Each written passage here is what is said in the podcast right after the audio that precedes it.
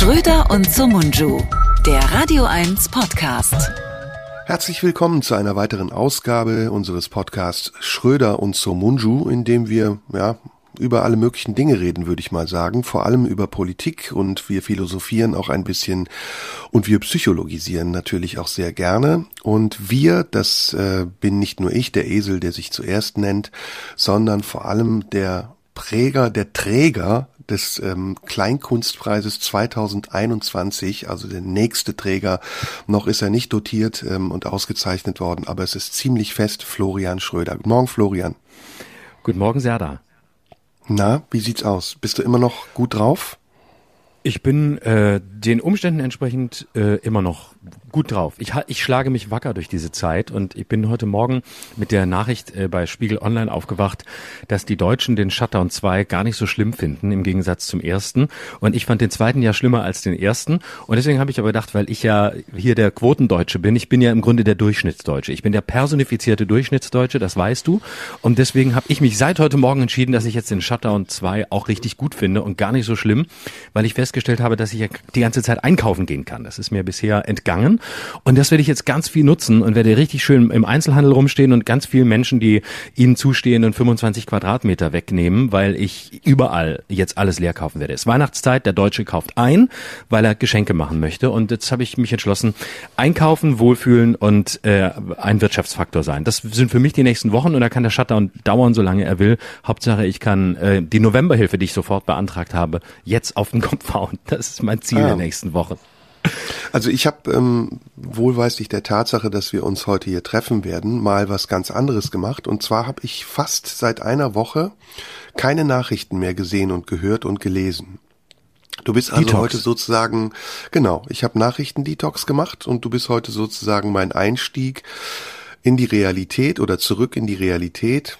Wir haben aber sicher auch Themen vorbereitet. Oder willst du starten mit etwas, was dir auf dem oder am Herzen liegt, auf der Leber, sagt man auf der Leber oder am Herzen? Ich weiß es gar nicht. Ähm, was mir über die Leber gelaufen ist, sozusagen. An die Nieren geht. so sagt man. Dinge gehen einem an die Nieren, laufen einem über die Leber und liegen einem am Herzen, richtig? Äh, irgendwie so, aber ich bring's auch immer durcheinander. Aber Können es, wir das heute äh, einführen, dass wir diese Wortungenauheiten ähm, sofort korrigieren? Weil das ist mir beim letzten Mal aufgefallen, sowohl bei dir als auch bei mir, dass wir manchmal so ganz knapp vorbei sind. Zum Beispiel kolportieren, sagen wir oft, meinen eigentlich persiflieren. Oder? Oh ja, das ist total unangenehm, ne? wenn man so ganz knapp neben dem Begriff vorbeischreibt. Ne? Dann ja, merkt man so richtig, es ist eigentlich fast schlimmer, als wenn du, als wenn du ein, ein Wort äh, komplett falsch benutzt, dann weiß man wenigstens, okay, ähm, er hat es irgendwie nicht drauf oder, oder, so. Aber wenn du so ganz knapp vorbei, das ist so wie, wie, so, wie, so, ein, wie so ein Hobbyschütze, der irgendwie auf, ein, äh, auf, auf, auf so eine Dartscheibe zielt und dann so den, den Pfeil so direkt daneben. Also wenn, wenn du richtig daneben wirfst, ist ja in Ordnung. Aber wenn er so neben dem inneren Kreis stecken bleibt, dann ist so scheiße, weil du denkst, oh, ein, er könnte könnte es eigentlich, er könnte es, aber irgendwie er kriegt es nicht hin. Wollen wir mal mit den äh, so mit einem Spiel anfangen, vielleicht um das Ganze ja. aufzulockern und zwar mit den beliebtesten Fehlern, die gemacht werden. Ich habe direkt einen. Ja, los. Und zwar, dass Leute medial sagen, wenn sie medienbezogen meinen. Aber medial heißt ja. nicht medienbezogen, sondern das heißt, glaube ich, mittig wenn ich jetzt wirklich richtig liege, jetzt, jetzt treten wir natürlich in die nächsten Fettnäpfchen. ist das nicht der Meridian, von dem du sprichst? Nee, nee, nee, nee, nee, nee, nee. nee. Nein, nein, also weiß, medieval ist mittelalterlich, medial ist, glaube ich, mittig. Medioker ist mittelmäßig, aber genau. wenn man medial so gebrauchen würde, wie man es meint, müsste man eigentlich medientechnisch sagen oder medienbezogen. Die Sprachwissenschaftler werden uns sicher dazu schreiben. Hast du was, ich hoffe was ja, weil was dich ähm, nervt, was dir auffällt, was Leute immer sagen? Ja, und zwar die und zwar die Formel, ähm, die ich ganz schlimm finde. Das macht Sinn. Ich könnte kotzen, wenn ich das höre. Das macht Sinn. Das ist so ein, das gibt Deutschen, das ist so dermaßen beschissen, weil es gibt, das kommt, es ist so eine, so eine, so eine Übernahme aus dem Englischen. Dort sagt man, that makes sense. Aber man sagt im Deutschen nicht, das macht Sinn. Äh, man sagt, äh, das ist sinnvoll, das hat Sinn oder es, oder es ist eine sinnvolle Maßnahme, aber es hat nichts Sinn. Und das ist mhm. so ein, ein, ein Sprachmüll, ähm, das, das kann man direkt auf ein, äh, bitte auf, ein, auf, auf, auf die Müllhalde tun, auf den nichts recycelt wird wird, weil das ist so, warum sagt man sowas? Also ähm, mhm. warum, und das sagen alle, ja, das macht Sinn. Ja, nee, mach dich selber, aber nicht Sinn. Auch eins, was mir super auf den Sack geht, ist, war schön gewesen. Oh. entweder es war schön oder es ist schön gewesen. Aber war schön gewesen ist, glaube ich, falsches Plusquamperfekt. Kann das sein? Ja, völlig, völlig. War äh, absolut. Das ist höchstens, das sagt man, glaube ich, in Berlin oder in NRW sagen das die Leute, glaube ich, im, im Dialekt. Wir wollen natürlich Dialekte an dieser Stelle absolut ausnehmen, weil da gibt's natürlich äh, quasi ganz eigene äh, Sprachbarrieren, die die Opfer des Dialekts selbst äh, eingeführt haben oder ihre Vorfahren. Da wollen wir natürlich tolerant sein und niemanden diskriminieren, der einen Dialekt spricht und ja. ähm, dessen Dialekt ähm, Teilnahme am Diskurs leider verhindert, aber ähm, das ist halt auch selbst gewählt. Und ich habe ich hab noch ein neues übrigens. nehmen als Entscheidung. Ja. Ich habe ein neues übrigens, was mir auf den Sack geht. Also das ähm, das Mahlzeit der, zweit, der 2020er, ja, also Mahlzeit ja. war ja so in den äh, späten 90ern, Anfang der 2000er, so das, das Schlimmste, was man sagen konnte. Das Neue mhm. ist, wenn Leute, wenn du dich bedankst und die sagen nicht dafür.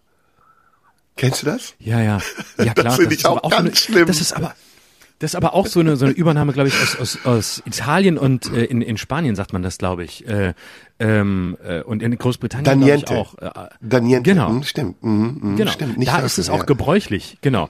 Aber äh, aber in Deutschland ist es echt ist es echt der völlige Schwachsinn, das zu sagen. Das ist wie das ist so ähnlich wie wie das macht Sinn. Äh, überhaupt Apropos Mahlzeit, weißt du was, was auch, was ich auch ganz schrecklich finde? Ich meine, das ist, da ist der Shutdown echt wohltuend, wenn Leute am Tisch sitzen und aufstehen und bei ein Teil einer Gruppe sind und dann gehen und dann zwei oder dreimal auf den Tisch klopfen, wenn sie gehen, statt sich zu verabschieden. Da könnte ich in die Eier treten. Das, das ist eine so widerliche Geste. Dann mach entweder deine Fresse auf und sag Tschüss oder sag irgendwas, aber nicht dieses Klopfen. Und dann ist dieses Klopfen beim Gehen immer verbunden mit so einem ganz jovialen totalen widerlichen Winken. Ne? Dann wird noch so gewunken, sondern ich verabschiede mich in die Runde. Ich habe es weder nötig, mich von Einzelnen zu verabschieden, noch habe ich es nötig, jemandem äh, in, in normalen Zeiten die Hand zu geben oder irgendwas Versöhnliches, Persönliches zu sagen. Nein, man klopft auf den Tisch und ist so weg. Das ist so. Und sagt, wie, ich mach so dann mal Fürst. so. Und man sagt, ich ja, mach genau. dann mal so. Ich mach dann mal so, genau. Und dann kommt am nächsten Tag übrigens auch eine entsetzliche Formulierung. Ähm, du gestern, als ich gegangen bin, weißt du was? Ich habe einen polnischen gemacht. Das ist auch so eine Formulierung. wenn, man, wenn man irgendwie eine Party verlässt oder, oder die Zusammenkunft von mehreren Leuten. Ich habe einen polnischen gemacht. Ich bin einfach gegangen. Ich bin einfach abgehauen. Und so, und dann so ganz stolz, so, ich hab's gar nicht, ich bin einfach, also die Leute, man, man, man hat natürlich stundenlang noch um mich geredet, man hat mich gesucht auf der Toilette, auf dem Dach, wo ist er hin? Äh, ich habe einen polnischen gemacht. Nein, wer einen polnischen macht, wird nie vermisst. Man ist einfach nur froh, dass Leute, die einen polnischen machen, weg sind. Oder wenn Leute ideal und ideell, real und reell nicht verwechseln können. Äh, oh nicht, ja, nicht genau. unterscheiden können. Nicht verwechseln können ist auch gut. auch gut. Wenn, die, wenn die real und real nicht verwechseln können. Ja, ja. Aber das Schlimmste, glaube ich, ist immer noch in keinster Weise, aber das machen immer weniger. Und nirgendswo finde ich auch schön. Ja, genau, das ist auch so eine, das ist auch so eine, so eine Formulierung. Oder, ähm, äh, oder ich, ähm, die Ankündigung, ich würde sagen das. Also man, man sagt dann immer vorneweg, ich würde sagen das und dann ja dann sag's doch. Also wieso sagst du, was du sagen würdest, wenn du es dann nicht sagst? Ne? Also ich würde mal sagen. Ähm, ja oder so genau so Füllwörter ne? wie halt. Das ja. ist halt so halt. Das ist halt. Ich sag mal so. Das ist halt so. genau. Es, oder überhaupt alles, was irgendwie versucht, Dinge fest, so so festzulegen, so äh, ist so. Ist so, es, es ist so. Leute, die ist so sagen, finde ich, das ist auch ganz furchtbar. Ist so, ist so. Ne, das gibt's in Sachsen ganz beliebt. Isse, Isse, ja, Isse. Ja, gibt's ja. aber auch im Westen. Also, ne, wenn so ähm, einer sagt, also äh, ja, äh, Isso, habe ich hab ich immer gesagt, Isso. Da, da, ja. da kannst du Gift draufnehmen. Isso. Das sind verbale Arschtattoos, ne, würde ich mal sagen. Genau. Verbale Arschgeweihe. Genau. Oder auch der, ja genau, der, oder der sagt, das ist Fakt. Das ist Fakt. Oh, äh, äh, oh, auch sehr gut. Ja. Und Fakt Leute, die ist, Fakt, es geht auch andersrum. Ja, genau, Fakt genau. ist. Leute, Leute, die gerade so Leute, die von, von Wissenschaft überhaupt nicht stehen und vor allem auch eigentlich äh, sich selbst als, oh, nächster Begriff, die sich selbst als wissenschaftsskeptisch einschätzen würden, was einfach nur heißt, dass sie einfach Idioten sind, die Fake News glauben und eigentlich an Verschwörungsmystiker äh, sind und an Verschwörungsmythen glauben und Leute, die einfach dann so sagen, ähm, äh, ist Fakt und ist wissenschaftlich auch erwiesen und ja, dann ja. kommt aber nichts mehr. Ja, was ist denn erwiesen? Ist, ist erwiesen. Gibt's, kannst du überall nachlesen. Ja, aber wo kann ich denn nachlesen? Überall. Musst nur, google mal, dann findest du es gleich. Es ist genau. überall nachgewiesen, bringt nichts. Bringt Jetzt nichts. sind wir schon beim aktuellen Geschehen. Ähm, apropos Google und so weiter und so fort. Wie ist denn die Nachrichtenlage? Ich habe die Zahlen ehrlich gesagt gar nicht mehr verfolgt. Ich gucke nur noch ab und zu auf meine Corona-App. Ich war ja neulich in Berlin und ähm, da war es so drei, vier Risikobegegnungen. Jetzt ist wieder runtergegangen auf zwei. Stagniert's noch oder geht's weiter hoch? Nein, es äh, stagniert, geht leicht runter und ähm, jetzt am Wochenende wieder ein bisschen weniger, aber es stagniert. Es ist immer so um die um die 20.000 und ähm, es ist alles immer es ist alles immer ähnlich. Also der, das exponentielle Wachstum ist gebrochen, was man befürchtet hatte und was wahrscheinlich auch eingetreten wäre, wenn man keine Maßnahmen getroffen hätte. Aber es geht natürlich jetzt auch langsamer, weil ähm, ich jetzt immer einkaufen gehe und äh, quasi den Supermarkt zu meinem Superspreader-Event machen will. Aber äh, es geht nicht richtig richtig zurück. Es geht auch nicht mehr so hoch, aber es stagniert auf, auf, auf hohem Niveau. Und deswegen ist An ja auch in der letzten Woche in. Ja, an dem Einkaufswitz hm. hast du ein bisschen den Narren gefressen. Ne? Da müssen wir, glaube ich, noch mal weiter, müssen wir weiter drüber reden. Da scheinst du gerade ja, ja, Repertoire genau. vorzubereiten. Nein, überhaupt nicht. Na, wofür denn? Es gibt ja gar keinen Grund, irgendwas vorzubereiten, weil es gibt ja auch nichts, nichts, äh, warum sollte ich irgendwas äh, vorbereiten, wenn es nichts äh, auszubreiten gibt anschließend? Es gibt ja keinen Grund, irgendwo aufzutreten. Insofern Wie ist deine äh, Stimmung? muss ich gar nichts vorbereiten. Wie ist deine Stimmung, meine Stimmung innerlich? Meine äh, ja, ein bisschen, ein bisschen angenervt von der, von der gesamten Situation. Äh, Übrigens äh, war jetzt gerade wieder falsches Deutsch, entschuldige. Innerlich. Wie ist deine innerliche Stimmung ist falsch. Wie ist deine innere Stimmung? Jetzt, jetzt habe ich irgendwie Stimmt. eine Kontrolllampe an. okay, sorry. Ja, ich, ich auch. Und ich, ich weiß, dass wir noch in den, in der, jetzt in dieser Folge hier massive Fehler machen werden. Und ich weiß, dass, ich weiß, dass wir danach so auf die Fresse kriegen, weil sehr viele Leute uns schreiben, am Anfang stellen sie sich hin, die arroganten Säcke, und wissen alles besser und machen Sprachkritik und sagen, was man man alles nicht, sagen, was man alles nicht mehr sagen darf. Und äh, mein schönes, das macht Sinn, haben sie mir genommen. Und dann sprechen sie nämlich selber kein Deutsch. Da gibt's ja jetzt Mails geben über jede, jedes Wort, das nur eine falsche, eine falsche Betonung hat. Aber liebe Leute, damit können wir umgehen. Wir freuen uns darauf. Da fällt mir noch was ein. Struktureller Rassismus. Misogyn ist auch so, das sind auch Begriffe, die viel benutzt werden. Oder mittelfristig konsolidieren gibt's auch ganz viel. Aber back to meiner question. Äh, wie ist dein innerer Zustand? Sonst schweifen wir zu sehr ab. Ähm, mein innerer Zustand, ich würde sagen, er ist, er ist stabil. Er ist, auf, er ist ein bisschen wie die Zahlen. Er ist auf hohem hm. Niveau stabil. hm. meine, meine Stimmung passt sich immer den, immer den Zahlen an. Nee, ich, es hat sich tatsächlich ein bisschen verbessert, weil ich jetzt so langsam mich äh, davon verabschiede, dass sich vor dem Frühjahr, vor März, April irgendwas ändern wird. Und nachdem ich lange so von Woche zu Woche gelebt habe und auch diesen, diesen Ministerpräsidentenkonferenzen und neuen Entscheidungen so entgegengewartet habe, ähm, habe ich das ein bisschen abgestellt und denke jetzt, hey, stell dich einfach drauf ein, das Leben, wie es jetzt ist, geht bis März so weiter und ähm, alles, was vorher kommt, darüber freue ich mich dann wahnsinnig. Also wenn sich irgendwas vorher ändert. Und seit ich dies, seit ich eigentlich das, was ich mir ähm, von der Politik wünschen würde, nämlich eine langfristige Perspektive, die sie natürlich nicht bieten kann, seit ich diese Forderung, die ich nach außen ähm, gestellt habe und die ich quasi vom Außen mir gewünscht habe, in mir selbst realisiert habe, seitdem geht es mir ein bisschen besser. Ist ja oft so. Das, was man sich von anderen wünscht, ist immer nur die Leerstelle, die man nur selbst füllen kann. Und das habe ich jetzt mit meinem Erwartungsmanagement gemacht und habe mir gedacht, wenn du das einfach selber machst und wenn du das, was dir keiner bietet, in dir selbst realisierst, von nichts ausgehst, dann äh, geht's dir besser. Und das ist tatsächlich so. Erwartungen runterschrauben und ähm, quasi in, in, so einer nicht pessimistischen, aber in so einer realistischen, auch nicht düsteren Einschätzung, sondern in so einem Wissen darum, es ist nicht zu ändern, es wird wahrscheinlich noch lange so sein, ähm, sich einzurichten, um dann richtig sich zu freuen, wenn sich vorher was tut. Bist du Corona müde? Äh, ich würde, also ich habe im, im Markus Söder Rhetorik-Coaching gelernt, dass ich sagen soll, ich äh, habe gelernt, mit dem Virus zu leben und werde noch lange damit leben müssen. Hm. Äh, und äh, nee, müde eigentlich nicht. Also das würde ich nicht sagen. Nee, ich verfolge das schon alles noch mit großem Interesse und ähm, bin auch, äh, finde das äh, und, und habe auch wirklich viel Spaß an, an unterschiedlichen Einschätzungen, die es dann gibt. Also die einen sagen, äh, wir müssen jetzt da nochmal einen Total-Lockdown machen und einen halben Lockdown und vielleicht auch nochmal weiter und und es geht alles zu lang. Nein, es ist bald vorbei. Jetzt kommt der Impfstoff. Jens Spahn will ja, glaube ich, ab Mitte Dezember persönlich äh, impfen und ähm, will schon mal anfangen und äh, dann geht alles ganz schnell. Dann sagen die Nächsten, das geht alles gar nicht, weil wir können die Kühlkette gar nicht halten. Also ich äh, empfinde das mit äh, großer, ähm, äh, mit einem großen äh, humoristischen äh, Lächeln und dabei stehen als immer noch sehr unterhaltsam. Aber ich glaube, ich habe so langsam einfach die Popcorn-Tüte aufgemacht, die innere. Mhm. Also ich will dir? jetzt nicht, ich wollte gerade sagen, ich will jetzt nicht den Miesepeter spielen, ähm, weil ich ja die letzten Male schon so ein bisschen, ja, nicht depressiv wirkte, aber so ein bisschen niedergeschlagen, erschöpft. Ähm, trotzdem ist es so, wenn ich durch Berlin fahre oder durch andere Städte und diese ganzen geschlossenen Lokale sehe, dann ähm, fällt es mir immer mehr auf oder wird mir immer mehr bewusst, dass wir in diesem ganz komischen Ausnahmezustand sind. Mhm. Und ähm, gerade in Berlin fällt es mir besonders auf, weil Berlin ja sonst eine sehr pulsierende, lebendige Stadt ist und wo ja auch Gastronomie eine große Rolle spielt. Restaurant an Restaurant, Imbissbude an Imbissbude und das ist alles geschlossen und man denkt so, wow, also wie, wie wollen die das überleben? Selbst mhm. wenn sie jetzt mal eine schmale Hilfe kriegen für November, ist das ja ähm, so, als würdest du einem Haus das Fundament wegbomben.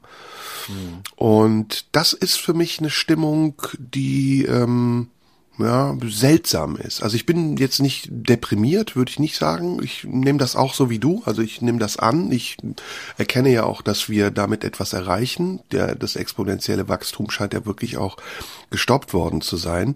Aber immer noch quält mich so ein bisschen diese Ungewissheit. Wie lange geht das noch alles? Was kommt, wenn die Impfung kommt?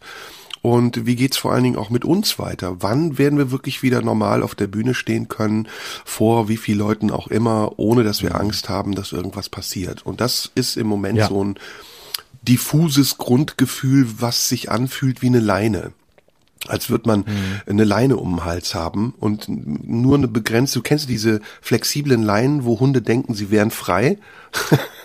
also, und dann drückt man auf den roten Knopf und dann fliegen sie einfach wieder zurück. So kommt es mir vor, an so einer langen Leine zu sein. Mhm. Mhm. Ja, das stimmt. Ähm, das, das kann ich, das, das kann ich sehr gut nachfühlen. Ich habe auch, ähm, also was die, was die ökonomische Situation angeht, ähm, das, die ist ja jenseits meiner inneren Befindlichkeit und ich finde, das muss man immer trennen, wie man selber mit Situationen umgeht und wie wie man auf die Umgebung guckt und wie man realistisch auch auf die Umgebung guckt.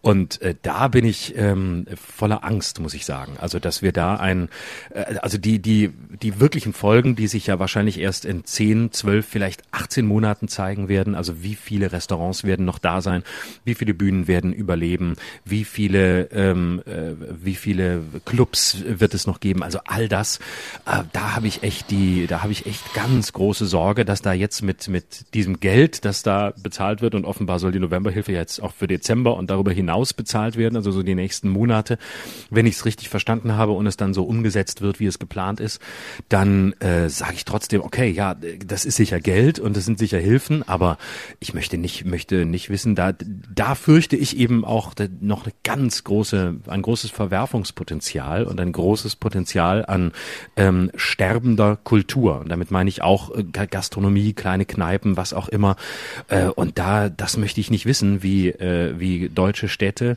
aussehen in anderthalb Jahren. Und das, äh, da habe ich, da habe ich immer so ein bisschen das Bild, es wirkt so ein bisschen wie so eine, äh, wie so eine ähm, Mauer, die, die, äh, oder so eine Wand in so, einer, in so einem Haus, die tiefe Risse äh, bekommen hat. Und ähm, statt dass man irgendwie äh, die Mauer äh, versucht zu reparieren, ruft man den Maler an und der malt mal schnell schöne weiße Farbe drüber, damit man die Risse nicht sieht, aber innen bröckelt alles weiter und irgendwann stürzt die Mauer halt ein, weil die Farbe allein nichts bringt. Und das ist irgendwie jetzt ein pessimistisches Bild, aber daran muss ich ganz oft denken, wenn ich mich, äh, wenn ich mich frage, wie es, wie es hier in Zukunft aussehen wird. Das ist auch das Thema, was ich vorbereitet habe. Ähm, und das hast du von dir aus angesprochen, nämlich Angst. Hm. Nein, das gibt's nicht. Das hatte Hast ich auch. auch. Jetzt ohne Witz. Ich wollte heute mit dir über das Thema Angst sprechen. Wie und geil zwar ist das denn? Das ist das ist das irre. Genau das. Und ich dachte noch, ich hatte so, ich Super. Weil du mich vorher gefragt hast, worüber, ob, worüber ich reden will, dachte ich, nee, du kannst jetzt nicht gleich hier mit Angst einsteigen. Und deswegen fand ich es sehr schön, dass wir. das habe ich auch gedacht. Ich dachte, lass ihn erst mal reden und dann sagst genau, du das ja, Wort. Und ich, und ich denke, yes, das will ich auch sagen. Und ich dachte, wir, ja, wir reden jetzt über Sprache, das ist ja auch ganz schön, jetzt nicht gleich so irgendwie bam, so Angst. Hier ist mhm. der Angst-Podcast. Und ich dachte aber, eigentlich würde ich gerne über, über ganz viele Aspekte dieses Themas reden. Ich gesellschaftlich, auch. persönlich ähm, und auch äh, über Instrumentalisierung dieses Begriffs. Das sind so die drei ähm, Oberbegriffe, die ich dazu habe und zu jedem habe ich einiges Ach, zu erzählen. Aber ja, ja, wirklich. Das habe ich. Ich hatte zwei Themen heute, über die ich gerne größer reden würde. Das zweite sage ich nicht, das machen wir beim nächsten Mal. Aber das war für mich so das Thema, wovon ich dachte, das ist echt, ähm, das ist äh, das Thema im Moment und es ist das am meisten vernachlässigte Thema in der Berichterstattung, in den Gesprächen. Ähm, ja, aber fang du mal an. Ja, ähm, ich wollte auch mit dir darüber reden, weil ich nämlich das Gefühl habe, dass unser Angstmanagement gerade durcheinander geraten ist dass ähm, das Gleichgewicht zwischen Zuversicht, Hoffnung und ähm, Verzweiflung und Perspektivlosigkeit gerade nicht mehr stimmt. Und ähm, das ist bei mir so, das ist bei vielen so, ich sehe das auch außerhalb. Ähm, ich habe dir mal erzählt von, von Bekannten, die Psychologen sind, die sagen, die Praxen sind gerade voll mit Menschen, die ähm, Angst haben. Und ich frage mich, wie, wie, wie kann man damit umgehen? Also wie kann ich damit umgehen? Woher kommt das in mir und was bewirkt das? Und was ich erstmal als Ursache feststelle, ist, das ist eine ganz natürliche Reaktion. Angst hat ja erstmal eine Schutzfunktion und soll einen äh, vor etwas bewahren, vor einer Gefahr. Und wir haben ja die ganze Zeit um uns herum eine sehr latente Gefahr, die wir nicht einschätzen können, von der wir nicht wissen, woher sie kommt, wohin sie geht und wie sie bleibt. Und das seit ja, geraumer Zeit, seit Februar, März. Also wirklich eine lange, lange Strecke, in der wir in einem, finde ich, verhältnismäßig angespannten Zustand sind, bis hin auf diese kurze Erholungsphase im Sommer. Und jetzt im Winter kommt's, finde ich, nochmal mit geballter Ladung zurück.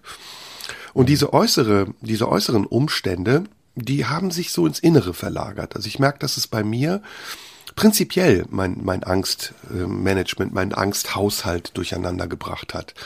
Also ich bin ähm, ich bin so ein bisschen, wie sagt man das? Man würde jetzt dünnhäutig sagen ähm, oder vielleicht empfänglich, nicht hysterisch und auch nicht wirklich panisch. Entschuldige bitte. Aber jetzt nicht so im Lot, wie man das vielleicht ist, wenn man weiß, alles um einen herum ist gut. Also da reicht dann zum Beispiel schon eine kleine Nachricht, irgendein Freund ähm, muss zur Radiologie oder ein MRT machen und ich merke, oh, da fällt die Sorge, du hast das Wort Sorge ja eben auch benutzt, auf einen sehr fruchtbaren Boden und wird sehr schnell zu einer Angst. Und diese Angst paart sich mit etwas schon Vorhandenem, also dem, was ich eben genannt habe, was in der Umgebung schon ist und was diese Atmosphäre begünstigt für diese Angst. Ich glaube, die Angst fühlt sich darin gerade ganz wohl. Ähm, das andere, das, das zweite hatte ich übrigens auch vor, nämlich wer erzeugt diese Angst in uns oder was erzeugt diese Angst in uns? Und das hatten wir ja schon mal in einem der letzten Podcasts gesagt. Ähm, dieses permanente auf ein Wirken der Nachrichten. Deswegen habe ich mich diese Woche auch ein bisschen entzogen. Dieses permanente Gucken auf die Zahlen und das permanente Gefühl, irgendetwas wird immer schlimmer ohne dass wir es aufhalten können, hat ja so was Apokalyptisches. Also es ist ja so, als würden wir auf eine Apokalypse zusteuern und am mhm. Ende macht gibt's einen großen Knall und die ganze Welt ist ausgestorben und äh, wir beide, Florian und du, sind die einzigen, die übrig bleiben, um den Podcast zu machen. Last Man. Florian und Earth. ich, wir beide. Äh, ach so, nee, Florian und ich. Florian und du gesagt. Ja, ja. Also, ah, gut, dass ich, du sofort also ich korrigiert hast. Ego. Boah, ich, gut, dass du sofort korrigiert hast, ja, weil ich würde mich super ärgern, wenn ich's höre. Wir beide, also ich und er. Mhm, wir bleiben. Genau, also, ist mit dir? Genau, ich bin, ich bin schon weg. Ich bin an Corona gestorben, liege unter irgendwelchen Trümmern, weil auch noch ein Meteorit einschlägt. Also ganz so apokalyptisch ist es nicht. Ich glaube, wir werden es überleben. Es wird auch wieder eine mhm. Normalität geben. Aber im Moment sind wir eben mittendrin. Und sich in etwas mittendrin zu fühlen, ohne zu wissen, wann man wieder rauskommt, ist ein sehr beklemmendes Gefühl. Und letzter, mhm. dritter Aspekt, ähm, wie kommt man da raus? Das ist so der konstruktive und produktive Aspekt, den ich dann versuche für mich zu beleuchten. Ich glaube, man muss sich aktiv rausziehen. Also man muss auch wirklich aufpassen, dass man nicht zu sehr sich darauf einlässt oder zu sehr sich davon gefangen nehmen lässt. Und ähm, in so eine Art ähm, Reflex oder in so eine Art Rausch gerät, dass man, dass man nur noch über dieses Thema nachdenkt oder nur noch die Umstände sieht, in denen dieses Thema sich ausbreiten kann. Also, ne, wie eben beschrieben, man fährt durch Berlin und welchen Fokus hat man? Sieht man die geschlossenen Kneipen oder genießt man, dass die Straßen etwas leerer sind? Das ist eine Frage des mhm. Fokus. Mhm. Und ich glaube, den mhm. kann man verändern und dann kann man es auch so positiv sehen wie du.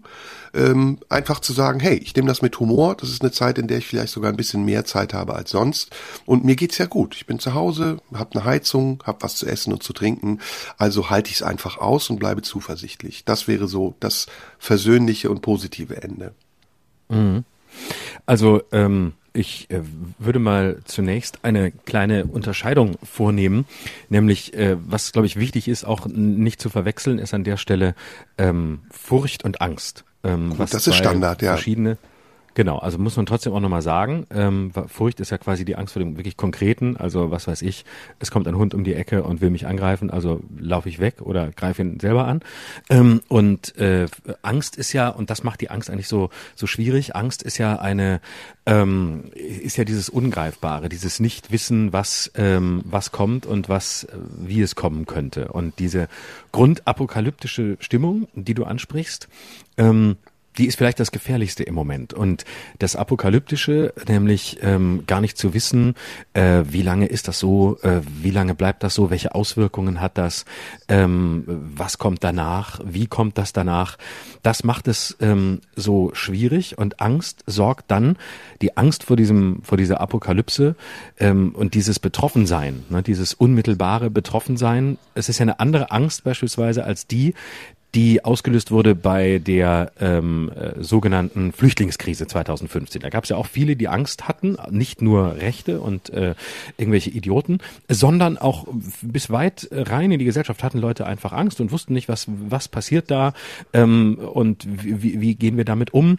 Und ähm, jetzt aber hat es sowas Unmittelbareres. Ne? Jeder ist irgendwie in seinem eigenen Leben davon betroffen und ähm, von der äh, von der damals von der ähm, Migrationssituation 2015 ähm, war ja nicht jeder so unmittelbar betroffen. Man hat das gesehen, man wusste das und man hatte irgendwie, man hatte mehr oder weniger ähm, äh, Sorgen und Ängste davor oder auch nicht. Aber jetzt ist jeder irgendwie betroffen, weil wir zu Hause sitzen, weil wir durch die Straßen fahren und sehen, wie es aussieht. Und ähm, ich glaube, dass diese Apoka das Apokalyptische, das Gefährliche an diesem Apokalyptischen, was wir im Moment haben, ist, dass zugleich damit einhergeht eine äh, fast schon messianische Sehnsucht nach einem Zustand danach, der alles ändert, der alles radikal anders macht. Ähm, das fängt an dabei, dass wir alle dann hoffentlich gelernt haben und anders leben werden. Das fängt damit an, äh, dass äh, dann äh, wir sehen, wo wir äh, dringend ähm, äh, wirklich Heilungsbedarf haben, wo wir ähm, Nachbesserungsbedarf haben, Bildung und andere Aspekte, ähm, Pflege und so weiter. Und gleichzeitig, und das ist der fast gefährlichere Aspekt davon, diese messianische Sucht nach irgendjemandem oder etwas, was diese Veränderung danach bringt und was dafür sorgt, dass die Welt danach irgendwie vollkommen anders ist. Und so sehr ich vieles nachvollziehen kann von dem, was wir komplett anders machen sollten danach, finde ich das immer gefährlich. Dieses Apokalyptische, was zugleich sich knüpft an irgendetwas Heldenhaftes, an irgendetwas, was größer ist als wir selbst und was eine Veränderung herbeiführt, die natürlich im besten Fall immer zum Guten verlaufen soll, was sie aber wie immer bei der, so einer messianischen Sehnsucht nicht kann. Und ähm, ich finde diesen Zusammenhang spannend. Je apokalyptischer die Zeit und die, die Stimmung ist, desto mehr ähm, Wunsch nach etwas, was radikal ändert oder was sich radikal ändert oder was es radikal ändert. Und da sehe ich eine große, da sehe ich eine, eine große Gefahr, die aus dieser Angst entspringt. Denn ich habe nicht das Gefühl, dass anders sein, dass danach alles anders sein wird, äh, dass danach alles anders sein soll. Und vor allem glaube ich nicht, dass ich ähm, die Kräfte erleben möchte, die alles radikal ändern könnten. Ähm, da bin ich sehr, sehr vorsichtig und das wiederum macht mir Angst. Hm. Ja, weil sich in, ich glaube, es wird sich nicht radikal ändern, weil es sich schon geändert hat. Ich glaube, wir sind schon längst in einer ganz neuen Realität und diese alte Realität, nach der wir uns sehen, die wird es nicht mehr geben. Das, das steht für mich fest. Ja. Hm, ich hatte eben ja. ein Bild, ähm, was meine, mein Gefühl ganz gut beschreibt. Ähm, hast du mal eine Fahrradtour in deinem Leben gemacht schon? Nee, Ich kenne viele Leute, die das gemacht haben, aber ich nicht. Ich kenne, ich, ich kenne lustigerweise viele, viele ähm, Männer im fortgeschrittenen Alter, so 60 plus, die dann Fahrradtouren machen mit ganz vielen lieben Freunden und dann fahren die so fünf, sechs Leute, fahren dann irgendwie die Donau runter von Passau bis Wien und so. Also ich glaube, dass es ganz geil ist. Die fahren irgendwie jeden Tag eine bestimmte Strecke und dann gucken sie, wo sie ein Hostel finden und ähm, fahren immer weiter. Also ich selber habe es noch nie gemacht, das reizt mich auch nicht, aber lustigerweise kenne ich einige, die das schon gemacht haben. Ja, das ist ja eine neue Pest. Also diese 60-Jährigen, die dann mit ihren äh, Tour de France Trikots auf Berge hochfahren. Ja, absolut. Und du denkst, Alter, ja. komme ich mit meinem Auto noch nicht mal hoch. Nee, das ist das meine ich ja, nicht. Absolut. Okay. Also ich habe früher. Ich, genau, so habe ich es gedacht. Ich habe ganz früher, so ja vor 30 Jahren, ähm, habe ich noch so ganz klassische Fahrradtouren gemacht. Also hinten mit so Gepäcktaschen, auch nicht so mhm. ein totales Hightech-Bike, sondern ein ganz normales Fahrrad. War sogar ein Hollandrad und bin dann zu Hause losgefahren, weil ich kein Geld hatte, um Urlaub mir zu bezahlen oder zu finanzieren und habe das mit dem Fahrrad einfach gemacht. Und zum Teil bin ich echt weit gefahren. Also ich bin einmal bis nach Ungarn gefahren mit dem Fahrrad. Ich bin ähm, übrigens auch diese Strecke, die du eben genannt hast, von Passau nach, nach Wien gefahren, sehr schöne Strecke. Ich habe die mhm. Alpen überquert, also ins Tessin bin ich gefahren. Ähm, aber das will ich gar nicht erzählen, sondern ich will dir erzählen, es gibt ein Gefühl beim Fahrradfahren. Das ist, wenn du so eine ganz leichte Steigung hast, die du fährst, merkst du, du musst ein bisschen mehr in die Pedale treten. Und du sehnst dich nach dem Punkt, ähm, an dem du auf der Spitze dieses Hügels ankommst und du vermutest dahinter, dass es bergab geht. So, das ist mhm. sozusagen die Energie, die dich treibt, in die Pedale zu treten. Und es ist unheimlich mühsam, weil das so ein ganz langsamer Anstieg nur ist und das einen total stresst, besonders wenn du jetzt kein Hightech oder ein E-Bike hast und auch noch Gepäck dabei. Und in der Regel ist das so, dass aber nach diesem, nach dieser Spitze nicht ein steiler Bergabhang kommt, sondern danach gibt's wieder einen steil ansteigenden Weg, wo du nochmal in die Pedale treten musst. Du lebst also in der mhm. permanenten Hoffnung, dass irgendwann es wieder bergab geht. Und es ist unglaublich anstrengend. Und so fühle ich mich gerade auch. Also es ist, kommt mir gerade mhm. so vor, als hätten wir so eine ganz lange, lange, langsame Steigung. Und wir würden uns alle vorstellen, hinter diesem Gipfel, auf den wir zufahren, geht's dann wieder bergab und wir können uns ein bisschen entspannen und müssen nicht mehr so in die Pedale treten. Aber es kommt nicht. Es kommt noch ein Hügel und noch ein Hügel und noch ein Hügel und noch ein Hügel. Und das ist so das, was mich, ähm, das mein Gefühl gut beschreibt. Wir wollen ja über Angst sprechen und daraus entsteht dann so eine Angst, dass es irgendwie auch nie mehr vorbeigeht. Also dass irgendwann auch deine Kräfte nachlassen und du absteigst und sagst, ich schiebe jetzt oder ich kann nicht mehr, ich, ich will einfach auch nicht mehr und, und darauf verzichtest, über diesen Gipfel zu kommen. Das ist so, mhm. das ist mein Gefühl gerade. Mhm. Ja, und der, der Glaube daran, dass es dann irgendwie wieder bergab geht und, und alles leichter wird, trägt ja schon den Keim der Enttäuschung in sich. Ne? Denn ähm, Geschichte funktioniert ja nicht gerecht. Ne? Also es ist ja nicht so, dass man sagen kann, okay, wir hatten jetzt hier anstrengende, eine anstrengende Zeit, wie im Moment, die ohne Zweifel fürchterlich herausfordernd ist für jeden. Ähm, und danach äh, kommt dann quasi nach langer Entbehrung kommt dann die Situation, in der wir wieder äh, ernten, was wir gesät haben. Das ist ja nicht so. Ähm, das würde ja quasi ein, ein äh, fast schon äh, fundamentalistisches Geschichtsbild voraussetzen, nämlich jetzt kommen die guten Phasen, da kommt wieder eine schlechte. Nein, es ist ja ein permanentes Ineinandergreifen von sehr unterschiedlichen Faktoren. Und diese Hoffnung, dieses, diese Hoffnung auf etwas, dieses Warten, bis alles, äh, bis alles besser wird, das, das wird nicht, das, das wird nicht eintreten. Und es Veränderung verläuft eben auch nicht so, dass äh, wir sagen können, es ging jetzt bergauf, jetzt geht's bergab und ähm, jetzt haben wir plötzlich äh, ist alles leichter und wir haben eine Situation, auf die wir immer hingearbeitet haben, sondern ähm, es ist ja immer so, dass äh, sich dann etwas löst, aber zugleich kommt vielleicht ein anderer Weg. Ne? Das heißt, ähm, es geht vielleicht bergab, aber leider endet die geteerte Straße und ähm, man muss ein Stück über Land fahren und es ist gar nicht so geil bergab zu fahren, weil es geht zwar runter, aber man muss permanent darauf achten, äh, dass hier nicht äh, Steine rumliegen, die äh, einen zu Fall bringen könnten oder man muss anderen Hindernissen auf so einem Feldweg ausweichen und ähm, das ist, das ist, glaube ich, das Schwerste anzunehmen dass nicht die, dass nicht das Bergauf und das Bergab einander abwechseln, dass nicht das Schwierige und das ähm, weniger Schwierige oder das Schwere und das Leichte einander abwechseln, sondern dass es dieses Ineinandergreifen ist und dass sich nicht, auch nicht nach einer Zeit wie dieser, alles radikal ändert und radikal ändern kann, sondern dass es immer wieder nur minimale ähm, äh, Zurechtrückungen sind, Zurechtrückungen der Welt, ähm, Zurechtrückungen des eigenen Verhaltens, eine minimale Verrückung, die immer wieder was Kleines zurechtrückt, verändert, ähm, neu macht, aber eben nicht in diesem in diesem radikalen in diesem radikalen Sinn, weil das, was du beschreibst, ist ja nichts anderes als die Keimzelle des des Fundamentalismus. Und das ist, glaube ich, das, was mir so Angst macht, nämlich der der Glaube an das völlig andere, was danach kommt, an das bedingungslose Bergab, an die komplette Veränderung. Und die wird nicht eintreten. Vieles wird sehr langsam gehen, ähm, vieles wird erneut Geduld fordern.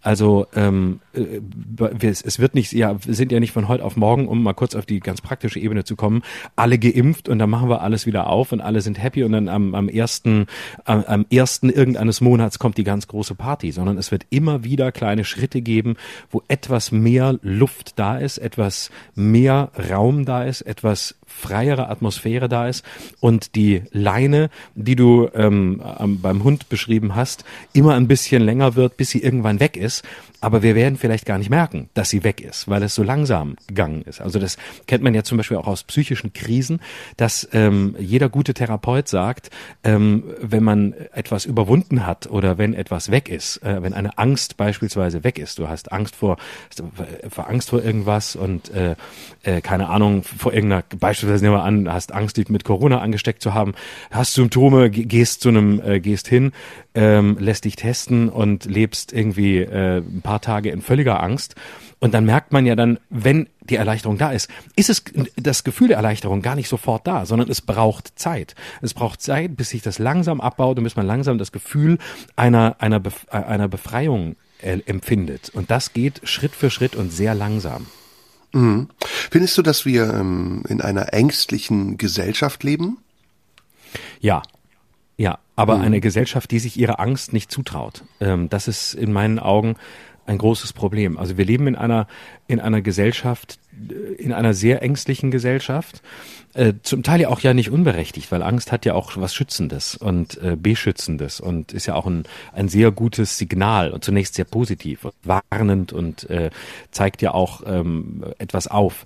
Aber ähm, es ist, glaube ich, eine, eine sicher eine Gesellschaft, die nach sehr vielen Scheinsicherheiten sucht im Außen, die sie in sich selbst nicht herstellen kann und die sie in sich selbst nicht verankert kriegt und deswegen versucht, Sicherheiten im Außen zu schaffen. Und die Angst wird überformt durch eine scheinbare Stärke, durch Kraft und durch, ähm, durch scheinbare Wut. Ich glaube, ganz vieles von dem, was wir heute sehen unter dem Begriff Wut, ist eigentlich Angst und ist eigentlich ähm, äh, ein, ein, ein nicht zurechtkommen mit den Herausforderungen der Gegenwart. Und ich sage das jetzt ganz allgemein, ich meine damit keine bestimmten Gruppen. Es ist wirklich der Versuch, das allgemein zu verstehen.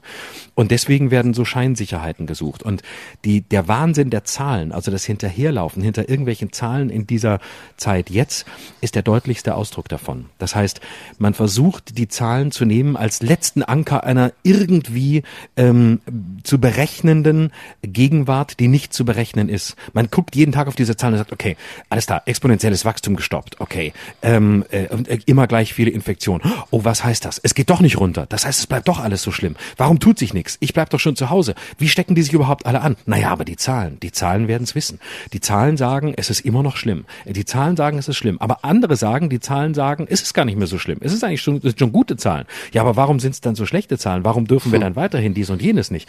Und das heißt, äh, ich habe mal den schönen Satz gehört von einem Psychologen, der mal gesagt hat, ähm, auch auf, auf Beziehungen, auf menschliche Beziehungen hin, wenn du gar kein Argument mehr hast, dann kommst du mit Zahlen. Ne? Also man kennt das ja auch so aus, äh, sagen wir mal, aus äh, Beziehungen, aus, aus Liebe Beziehungen. Ne? Wenn man so, wenn man so in, in Krisen ist und ähm, wenn wirklich gar nichts mehr hilft in einer Beziehung, dann rechnen Partner auf. So, ähm, ja, aber du hast in den letzten drei Wochen dreimal das und das gesagt. Ja, nee, aber du hast schon viermal, seit vier Jahren, seit wir uns kennen, immer wieder dies und jenes getan. Und wenn man in diesem Stadium ist, dann ist man einfach nur noch im Stadium der völligen Angst, der völligen Verzweiflung, versucht sich aber an irgendwas zu halten, an irgendetwas Festes, an irgendeine Größe, die dann aber auch wieder zerfließt, so wie die jetzigen Zahlen ja auch zerfließen, so wie jeder alles daraus machen kann, so wie jeder sagen kann, die Zahlen sind super, weil wir ein Wachstum gestoppt haben, oder sagen kann, nein, die Zahlen sind ganz schlimm, weil es sind immer noch viel zu viele.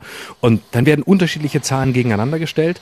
Und das sind die Sicherheiten, die wir suchen. Und ich weiß nicht, ob wir nicht weiterkämen, wenn wir mit unseren, wenn wir Angst Angst sein ließen und nicht Angst versuchen würden zu ersetzen durch ähm, Hass, äh, durch Wut oder eben im noch harmlosesten Fall nur durch Zahlen. Aber das sind so die Scheinsicherheiten, die wir irgendwie versuchen als Anker uns zu setzen.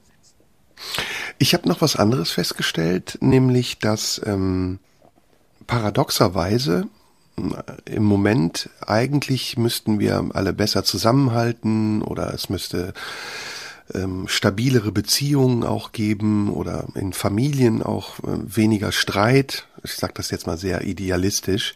Richtiges Wort? Idealistisch, ja. Ideologistisch. ja. Ähm, ja. Aber stattdessen überträgt sich diese latente Angst der Umgebung auch in unsere Beziehungen. Und ähm, die Beziehungen sind plötzlich angespannter. Also mir geht das äh, so, dass ich das Gefühl habe, eigentlich ähm, ist das, bestimmt das doch gerade so nicht. Also natürlich gibt's Faktoren, die das beeinflussen, dass wir jetzt limitierte ähm, Möglichkeiten haben, uns zu begegnen. Das ist, finde ich, das ist schon ein erheblicher Einschnitt und Eingriff auch in unsere soziale Integrität. Ähm, aber auch eben finde ich dieses Gefühl, ähm, was man ja draußen hat, wenn man durch den Supermarkt geht oder man geht einfach so spazieren und sieht lauter maskierte Menschen, dieses Gefühl scheint sich irgendwie auch in unsere Beziehungen zu mischen und wir scheinen mh, hm, ja misstrauischer auch zu sein oder misstrauischer miteinander umzugehen. So fast als würde man denken, vielleicht kann auch mein nächster Verwandter oder bester Freund oder meine Partnerin mich mit irgendwas infizieren. Geht dir das auch so oder ist es bei dir so, dass du denkst, nee, ich habe meinen Mikrokosmos äh, meiner Privatheit und in der ist alles sehr stabil? Ähm, nee, es geht mir sehr so. Ich finde sogar, ich finde es sogar sehr, sehr beunruhigend. Also ich finde, es ist ein grundsätzliches, ähm, es ist ein Leben, ich empfinde das, seit wir so durch die Gegend laufen, wie wir es tun, empfinde ich das eigentlich als eine Gesellschaft des Verdachts.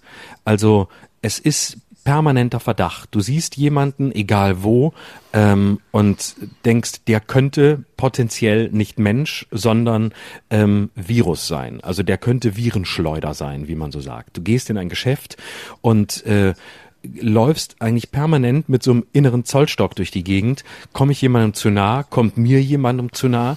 Warum kommt mir jemandem zu, jemand zu nah? Äh, und ist es nur Unachtsamkeit? Und ähm, es ist ja, aber bleib, viel bleib da mal kurz stehen. Entschuldige, wenn ich dich da unterbreche. Das mhm. finde ich einen ganz wichtigen Punkt, den du gerade sagst. Ähm, kommt mir jemand zu nah?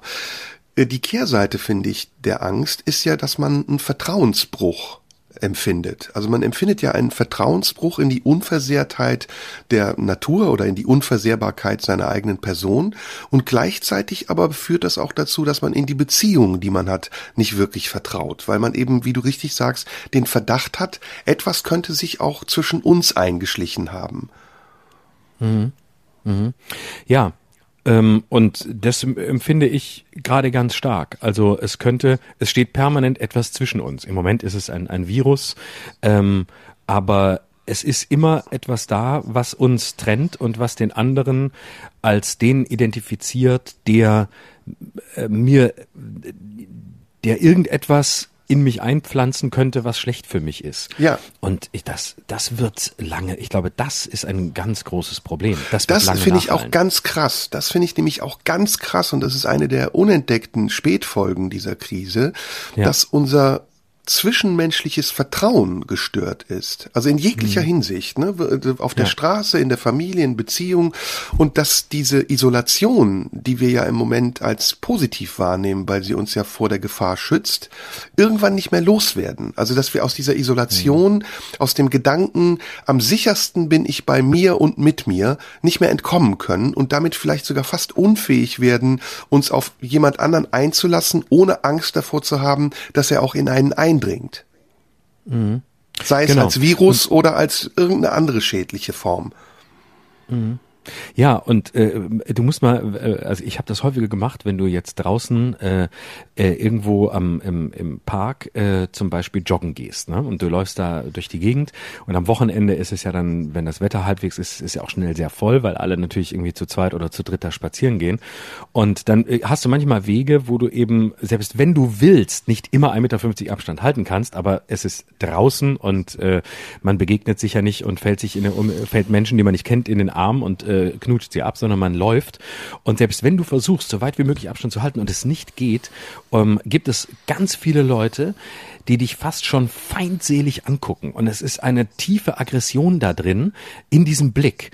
Obwohl man sieht, ey, jemand, der hier durch die Gegend rennt, der will auch einfach nur vor sich hinlaufen. Der will ja niemandem was, der will ja niemandem etwas tun. Aber der Verdacht ist so krass, dass du sofort angeguckt wirst als einer, der äh, wie so als hier läuft, hier rennt der Superspreader. Der führt, also die Unterstellung, der andere könnte etwas mir schaden wollen, könnte etwas Böses wollen, könnte etwas wollen, was am Ende für mich negativ ist. Das ist die Grundstimmung. Und das kombiniert mit der Situation, dass ähm, wir ja viele oder dass viele von uns ja sowieso schon ähm, sich geistig, intellektuell in eine ungeheure Enge gestellt haben und zwar freiwillig, indem sie also diese Isolation, die wir jetzt physisch leben, leben ja viele von uns, und da würde ich mich auch gar nicht immer ausschließen, schon schon lange. Nämlich wir begegnen den Leuten, ähm, von denen wir glauben, dass sie so sind wie wir. Wir begegnen, wir lesen die Nachrichten, von denen wir glauben, dass sie unsere Weltsicht bestärken.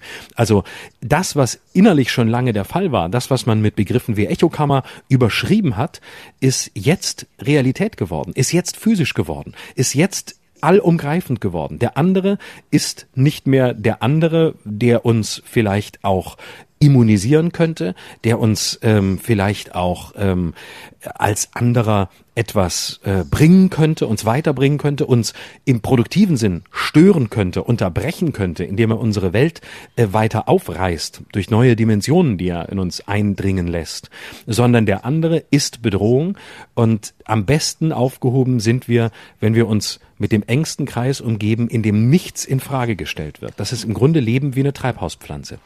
Ja, und der engste Kreis ist man selbst. Und in einem genau. selbst gibt's dann auch wieder äh, Fremdkörper, die man äh, wahrnimmt oder auch nicht, die, die man spürt, die wirken und dann wird das Ganze sehr befremdlich. Also dann kommt man eben tatsächlich in diese komische Grauzone aus Zuversicht, Hoffnung, Verzweiflung und manchmal sogar Panik. Ähm, jetzt ist die Frage, mh, hm, ich hatte eben so einen Gedanken, ähm, ob wir lernen müssen, uns mehr zu überlassen. Also ob wir vielleicht auch ein bisschen unter dem Trugschluss äh, leiden, dass wir Dinge beeinflussen können, können müssen, um sie zu bewältigen, oder ob wir Dinge auch einfach lassen können und dass sie mhm. wirken dürfen und dass wir nicht dazu ähm, ein Gegenmittel brauchen oder aktiv werden müssen, sondern dass wir wieder lernen zu vertrauen und sagen, das wird schon irgendwie werden, ohne dass wir damit ähm, unvorsichtig sind oder dass wir nachlässig werden. Es ist ein gesundes, eine gesunde Vorsicht ist ja okay. Aber im Moment ähm, ist das ja ein bisschen aus dem Ruder geraten. Also wir sind ja nicht mehr gesund vorsichtig, sondern wir sind ja präventiv sehr vorsichtig bis übervorsichtig. Also ich, ich weiß nicht, ob ähm, erstens diese 20 Quadratmeter Distanz, die man in einem Supermarkt einhalten kann, wirklich dazu führen, dass es weniger Infektionen gibt, weil ich nicht glaube, dass die meisten Infektionen in, Krank in äh, Supermärkten entstehen. Ähm, zweitens wird es auch nicht eingehalten. Also da, das sind ja Maßnahmen, die für mich sehr formal, formell, formal, formell sind. ähm, Was jetzt? Und ich finde, da ähm, müsste es so eine Art ja, das ist jetzt, weiß gar nicht, ob es sowas geben kann, aber so eine Art inneren Kompass geben, den wir ja früher hatten. Es gab ja auch schon vorher andere Epidemien, die wir gar nicht registriert haben. Also so etwas wie einen inneren Kompass geben, der uns sagt, okay, wenn ich mich in einem bestimmten Limit vorsichtig verhalte, dann kann mir auch relativ wenig geschehen und das, was mir geschehen kann, das kann mir auch geschehen, wenn ich mich vorsichtig verhalte. Und darüber haben wir ein bisschen die Kontrolle verloren, habe ich das Gefühl. Und ähm, ich bin, ich komme darauf, weil ich ein konkretes Beispiel habe. Entschuldige, dass ich das bisher nicht genannt habe. Mm, ich war gestern am, am Rheinufer spazieren, an der Rheinpromenade in Düsseldorf. Und ähm, da trugen wirklich alle Menschen Masken. Und zwar bei, bei minus zwei Grad Außentemperatur und erheblichen Entfernungen voneinander. Und ich dachte so, das ist jetzt wirklich ein bisschen krass. Also ist das wirklich noch eine notwendige Vorsichtsmaßnahme vor Corona? Oder ist das einfach nur für das eigene Gefühl?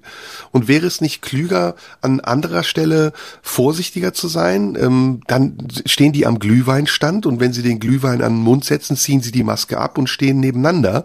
Und es macht überhaupt keinen Sinn. Also man sieht, das sind formale Vorgänge, die etwas beschwichtigen sollen, nämlich diese grundsätzliche Angst, die in einem ist. Und ich glaube, der einzige Weg daraus wäre Vernunft und den Verstand auch wieder zu gebrauchen und zu sagen, das, was ich eben gesagt habe, Vorsicht ja, auch kollektiv, für alle geltend, wenn es angebracht ist, aber bitte nicht einfach grundsätzlich über einen Kamm scheren und versuchen, die Leute in Reihe und Glied zu stellen, damit sie etwas tun, was man für eine Vorsichtsmaßnahme hält, was aber im Grunde genommen nichts anderes ist als, ich finde, sinnlose Prävention.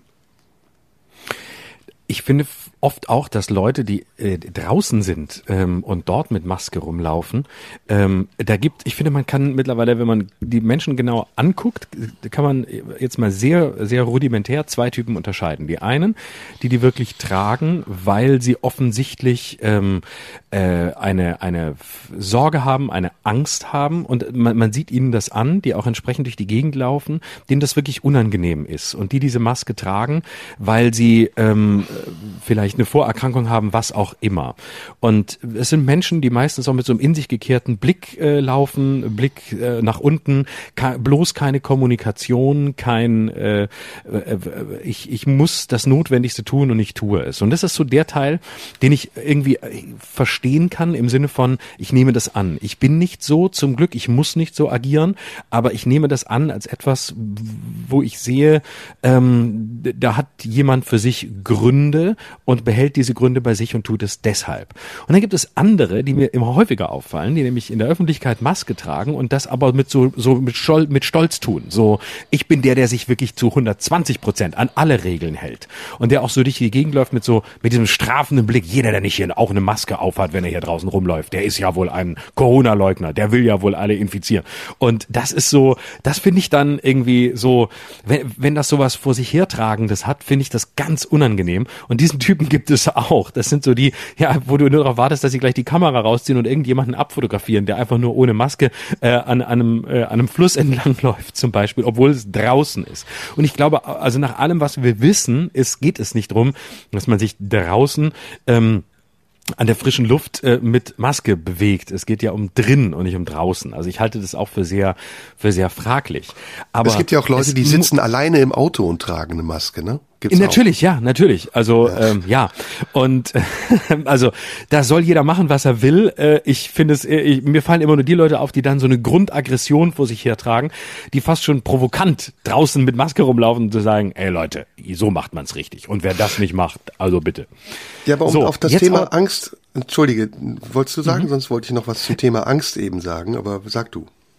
Ich wollte noch kurz was äh, zu dem zu dem äh, Begriff des des äh, des Zulassens äh, äh, sagen. Ich finde, dass einen ähm, ich finde, dass äh, das einer der entscheidenden äh, Begriffe ist, also der ganze Wortstamm und ein Begriff, den wir völlig aus unserer Sprache verbannt haben, nämlich den Begriff lassen und alles, was damit zusammenhängt.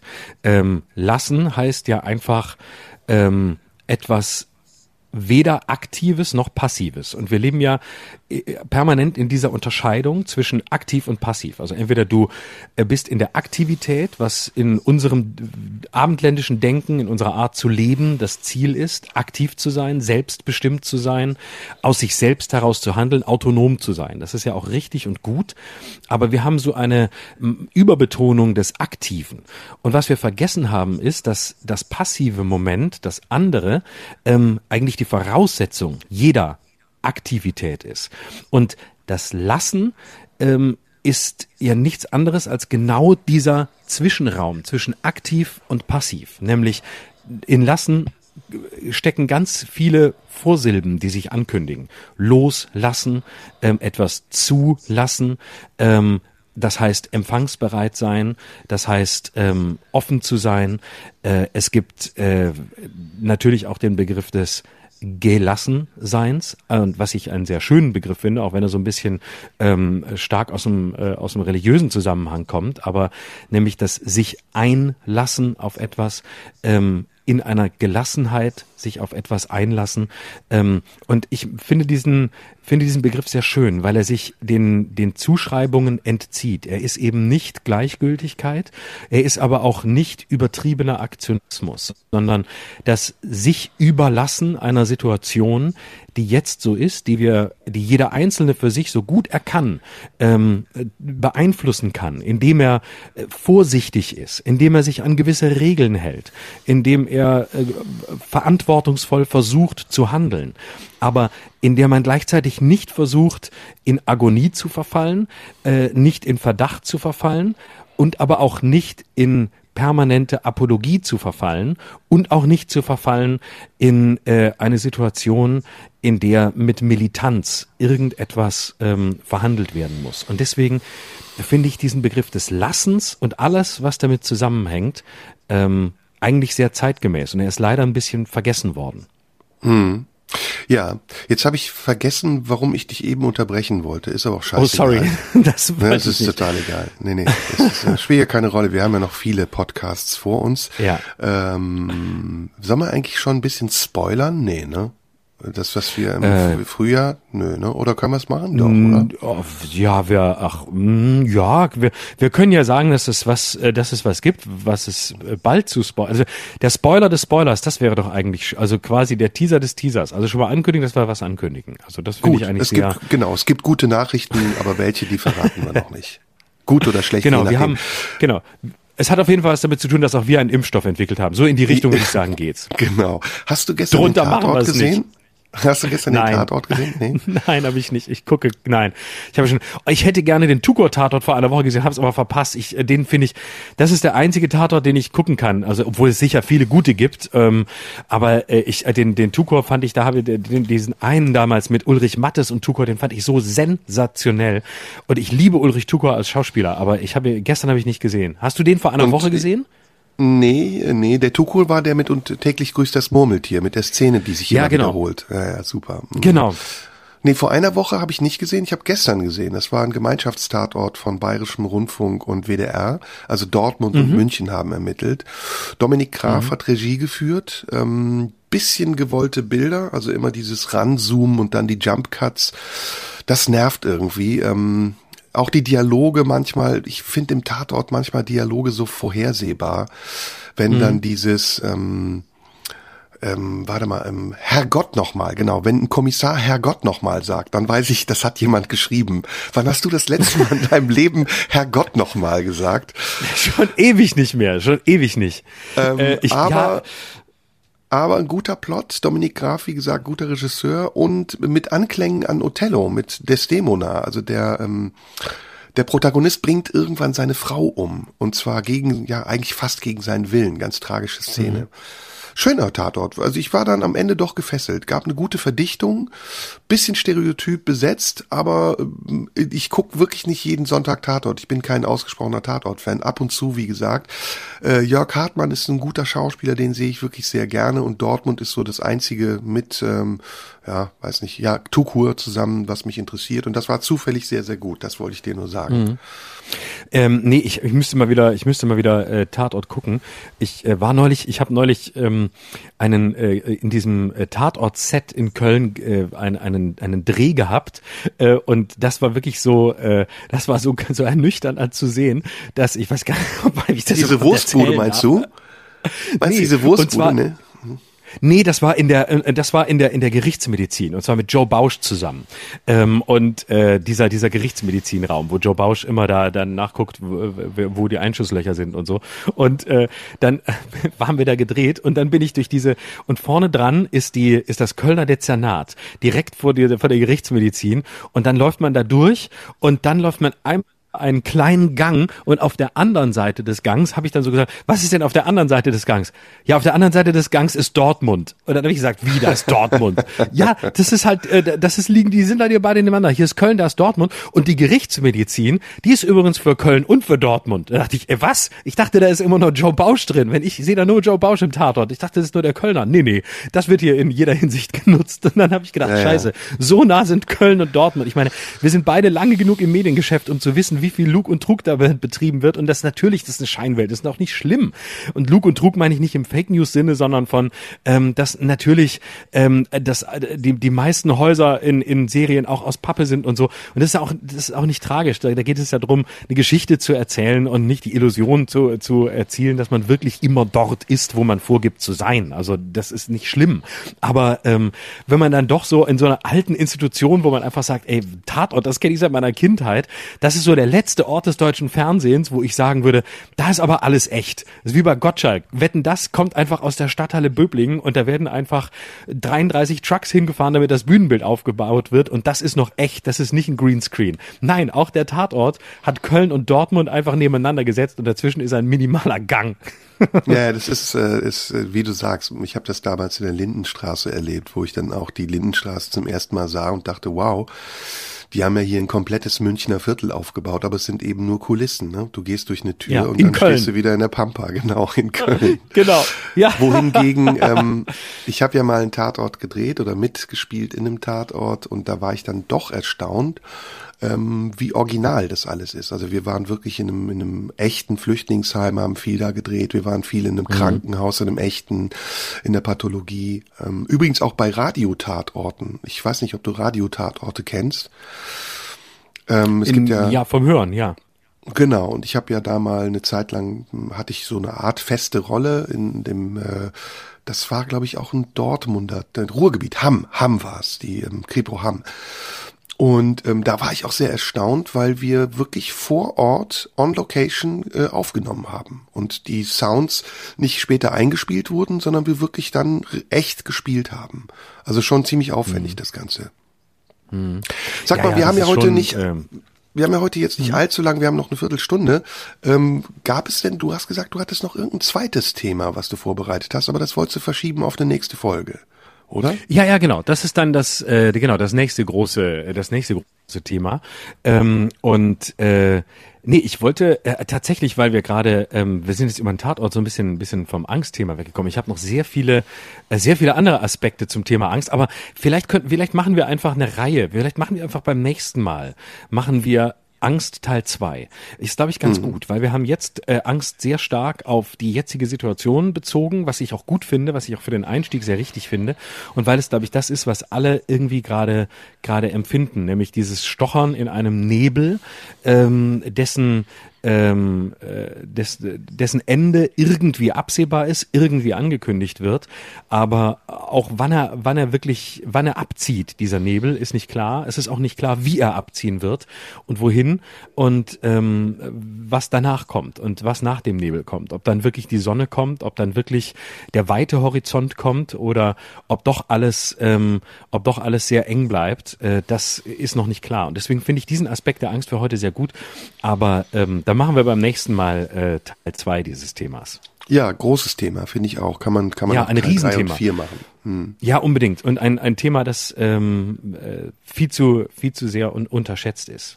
Wieso Dann haben wir noch doch mal ganz kurz, ja, weil ich heute schon wieder weg muss. Ich habe im Moment immer Termine und da wir ja montags diesen Was? Podcast aufnehmen neuerdings, ist das sozusagen in meiner Arbeitszeit.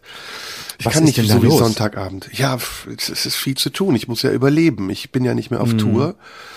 Ich verlage halt sehr viel auf online und mhm. da muss ich richtig Gas geben, weil sonst, äh, mhm. sonst wird das schwer. Du weißt ja, wie das ist, ja, wenn man nicht auf Tour gehen Natürlich. kann. Das ist ja unsere einzige Einnahmequelle bisher gewesen. Dann muss man äh, sich Alternativen überlegen und das mache ich gerade ja. sehr intensiv. Dann können wir, glaube ich, nächst in zwei Wochen hier ähm, dann die Ankündigung machen, was im kommenden Jahr äh, passieren wird. Äh, da sind wir gerade noch in äh, knallharten äh, Verhandlungen mit einem Mann, dessen, ja. dessen Stimme tatsächlich auch an der Stelle noch mal erwähnt werden soll. Also muss man auch noch mal sagen, mit wem wir sprechen. Also das ist natürlich Robert Skopin von Radio 1, aber tatsächlich auch an der Stelle muss man das auch noch mal sagen. Also dass das also wirklich, also auch, weil wir, Robert Skopin hat auch Zeit für uns und können wir mal anrufen, hat gesagt, ruf nachts an. Wir rufen auf nachts an, dann kommt da, ist er schläft er noch.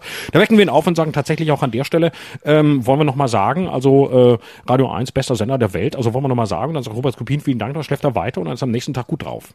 Ja, du hast, ähm, wir müssen auch mal eine Sendung über Parodien machen. Dann äh, versuche ich ja. dich mal, musst du mir mal ein bisschen Unterricht geben in Parodien. Lauterbach hast du ja schon ja. gemacht.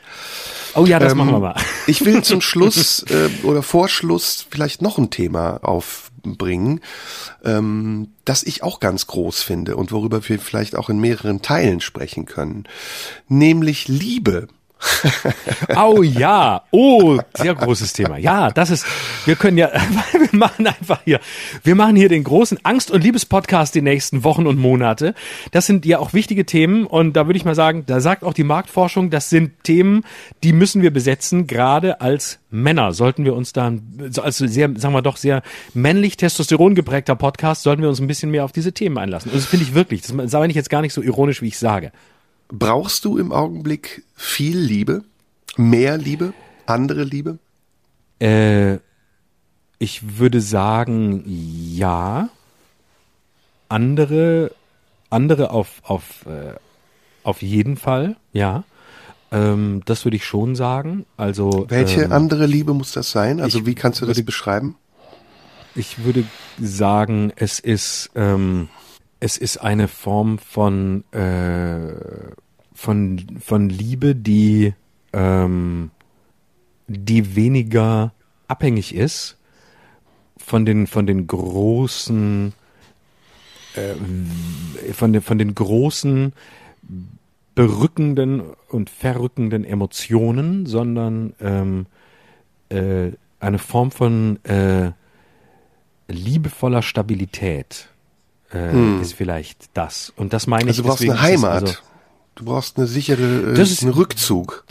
Das ist jetzt ein sehr großes Wort, ähm, aber äh, es hat auf jeden Fall äh, heimatliche Züge. Also ich würde auch zum Beispiel von mir selbst sagen, ähm, dass ich, äh, seit ich äh, denken kann und ähm, also das, was ich jetzt gerade gesagt habe, bezieht sich jetzt gar nicht so sehr zwangsläufig auf die klassische Liebesbeziehung, aber ich würde sagen, wenn ich über Liebesbeziehungen spreche in meinem Leben, dass ich eigentlich die den Moment oder die Suche nach dem heimatlichen Moment ähm, in Liebesbeziehungen immer ganz stark äh, gesucht habe und äh, ähm, zum Teil daran auch äh, zum Teil daran auch gescheitert bin und daran auch äh, immer wieder emotional zerbrochen bin äh, aus oh. verschiedenen Gründen.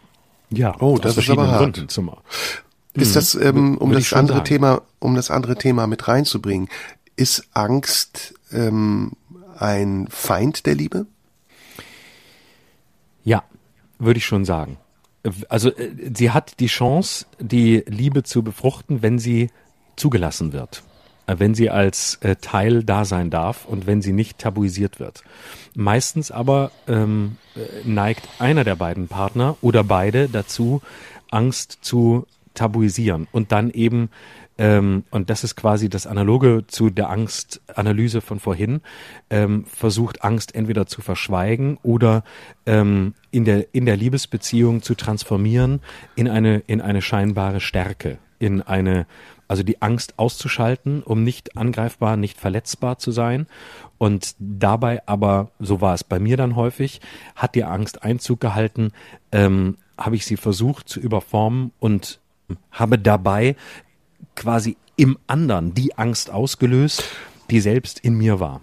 Ist dann Angst ähm, sozusagen etwas, was zur Verantwortung mutiert und Verantwortung wiederum etwas, das zur Schuld werden kann? ähm, also ich denke, also er erzeugt Liebe, die von Angst genährt ist oder Angst, die auf Liebe Einfluss nimmt.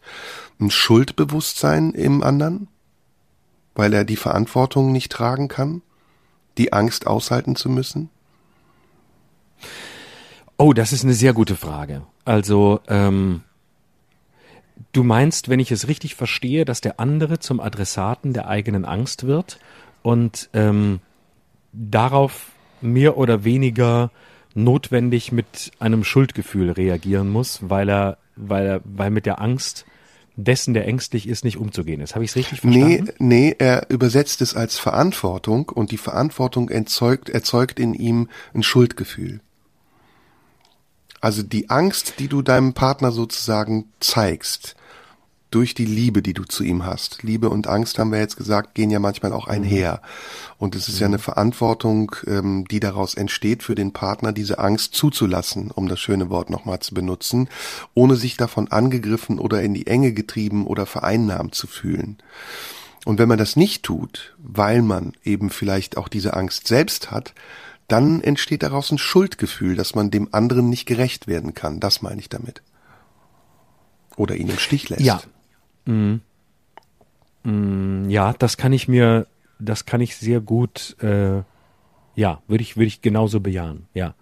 Ähm, und dann, äh, ja, also ich denke, dass die, dass es einen, ich habe in meinem Leben äh, viele Menschen erlebt, ähm, die mich selbst eingeschlossen, deren große Lebensthemen entweder Angst oder Schuld waren. Was würdest du sagen, ist Gibt es bei dir ein Lebensthema, wo du sagen würdest, ähm, das begleitet mich immer oder hat mich immer begleitet? Ja. Also wenn ja, ich diese Frage beantworte, würde ich sagen, bei mir ist es, ich würde tatsächlich bei mir sagen, äh, mir ist diese Frage mal gestellt worden und ich habe spontan, und es war richtig, so spontan zu antworten, gesagt, mein Lebensthema ist Angst. Nee, das ist nicht mein Lebensthema. Das äh, geht einher mit meinem Lebensthema. Mein Lebensthema ist Heimat. Also wo komme ich her, wo gehöre ich hin, was ist meine Heimat in meinem Schaffen, in meiner Arbeit, in meinem Denken, in einem Menschen auch?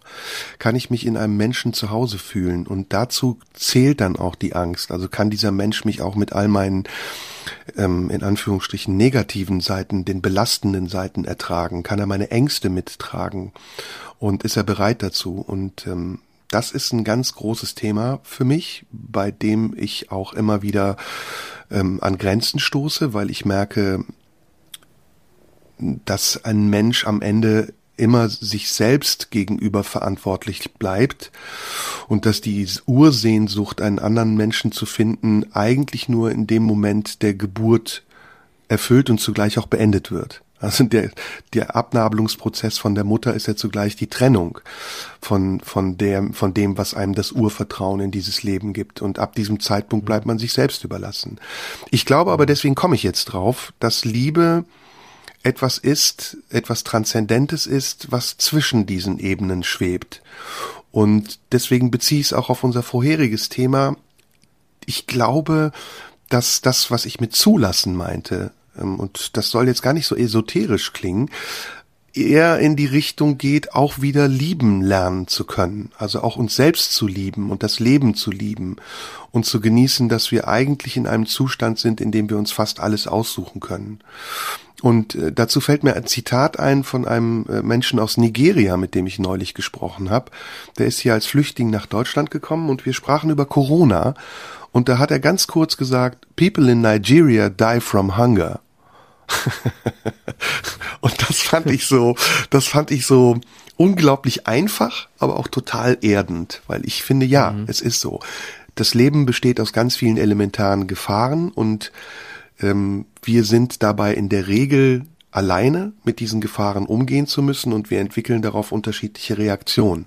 Manchmal ist es eine Angst, manchmal ist es eine Zuversicht aus Erfahrung, manchmal ist es ein Urvertrauen, das uns in die Wiege gelegt wurde, anderes haben wir uns erarbeitet. Aber die Liebe, also das Umgehen mit den anderen und den Ängsten der anderen, ohne sie damit zu belasten oder daraus eine Verantwortung entstehen zu lassen, die sie erdrücken könnte und zugleich damit auch eine Schuld zu erzeugen, das ist die eigentliche Herausforderung, die uns dann zum kollektiven Träger dieser unterschiedlichen Gefühle macht. Hm. Ich denke, es ähm, geht, wenn man an die äh, an das Moment des des äh, Geburtlichen zurückgeht. Ähm, das ist ja im Grunde im Grunde der Moment, der der vielleicht der einzige Moment, in dem äh, es das Moment einer Bedingungslosigkeit gibt, nämlich einer Moment von bedingungsloser Bindung äh, und im, äh, in früher Kindheit sicher auch äh, bedingungsloser Liebe. Wenn es gut geht, dann bleibt diese ähm, Beziehung zwischen Eltern oder Elternteilen und Kindern. Aber das Schwierige ist, dass ähm, diese Bedingungslosigkeit uns ähm, oft aus unterschiedlichen Gründen ein Leben lang nicht loslässt. Und man sucht dann im anderen dieses Moment von Bedingungslosigkeit, dieses Moment, dass ähm, Schwerelosigkeit und ähm, äh, trotzdem tiefen Gewicht, das man mit sich rumschleppt, gleichzeitig möglich macht. Also die Sehnsucht im anderen etwas zu finden, was dieser Bedingungslosigkeit wieder nahe kommt. Was im Zweifel auch bedeuten kann, sein zu dürfen, ähm, in allen Aspekten, wie man eben ist oder sein könnte, sein wird, war, ähm, all das, was geworden ist, also das ganze Gewicht der Welt, das in einem ist, nicht abschütteln zu müssen, nicht leugnen zu müssen, sondern sich zumuten zu dürfen, im Wissen, hm. dass das fast nicht geht, ähm, dass es fast unmöglich ist, ja, das wiederherzustellen. Und da ist dir, da, da schließt sich der Bogen so schön auch am, am Ende der heutigen, am Ende unseres heutigen Podcasts. Ich glaube, dass wir Menschen ähm, bindungswillige, bindungsfähige, aber auch ähm, bindungssuchende Wesen sind und dass wir nicht dazu auf dieser Welt sind, solitär und äh, einsam zu bleiben, sondern dass es auch darum geht, wie du richtig gesagt hast, sich in etwas anderem wiederzufinden und mit diesem anderen auch zu verbinden, zu vereinen. Und diese ganz elementare Grundstruktur unseres menschlichen Seins wird ja gerade dadurch angegriffen, dass wir es mit einer Krankheit zu tun haben, die uns verbietet, uns zu verbinden und die es sanktioniert und als Gefahr darstellt, uns zu verbinden. Und deswegen, glaube ich, kommen auch diese unterschiedlichen Gefühle auf, dass wir plötzlich Angst haben und sagen, wir können unsere Angst nicht mehr auspegeln und austarieren. Wir wissen nicht mehr, wie unser Angsthaushalt in ein Gleichgewicht kommt, weil eben ganz simpel dieses elementare Element, äh, dieses elementare Ding unseres Seins, äh, das sich mit dem anderen verbinden wollen, im Augenblick hochgradig gestört ist.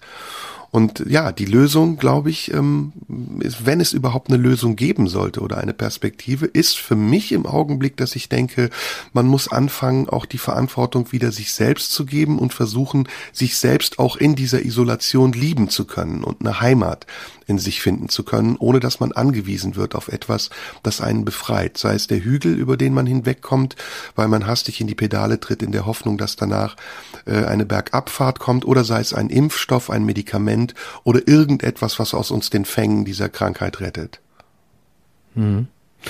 Ja, das ist ein, das ist ein sehr schönes äh, Schlusswort. Also ich denke, alle große Suche beginnt immer bei sich selbst mit sich selbst und in sich selbst. Und äh, da nur kann man die richtigen Fragen stellen und äh, ho äh, darauf hoffen oder darauf hinarbeiten, darauf hinwirken, dass sie irgendwann ähm, auch zu Antworten werden. Und äh, erst dann kann man auch Fragen an andere stellen.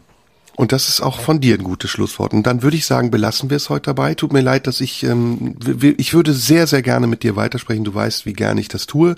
Das machen wir aber in den nächsten Wochen wieder, denn unser Podcast genau. ist ja nicht weg. Im Gegenteil, er bleibt. Und dann setzen wir genau an dem Punkt wieder an. Und es wird, und das finde ich einen sehr schönen, äh, tatsächlich eine sehr, sehr schöne Ankündigung, weil sie mir wirklich ernst und wichtig ist, dann wird es beim nächsten Mal eine Fortsetzung mindestens zu den Themen Angst und Liebe Teil 2 geben und äh, zu vielen anderen Themen auch noch. Aber das machen machen wir auf jeden Fall beim nächsten Mal, da liegt noch viel drin.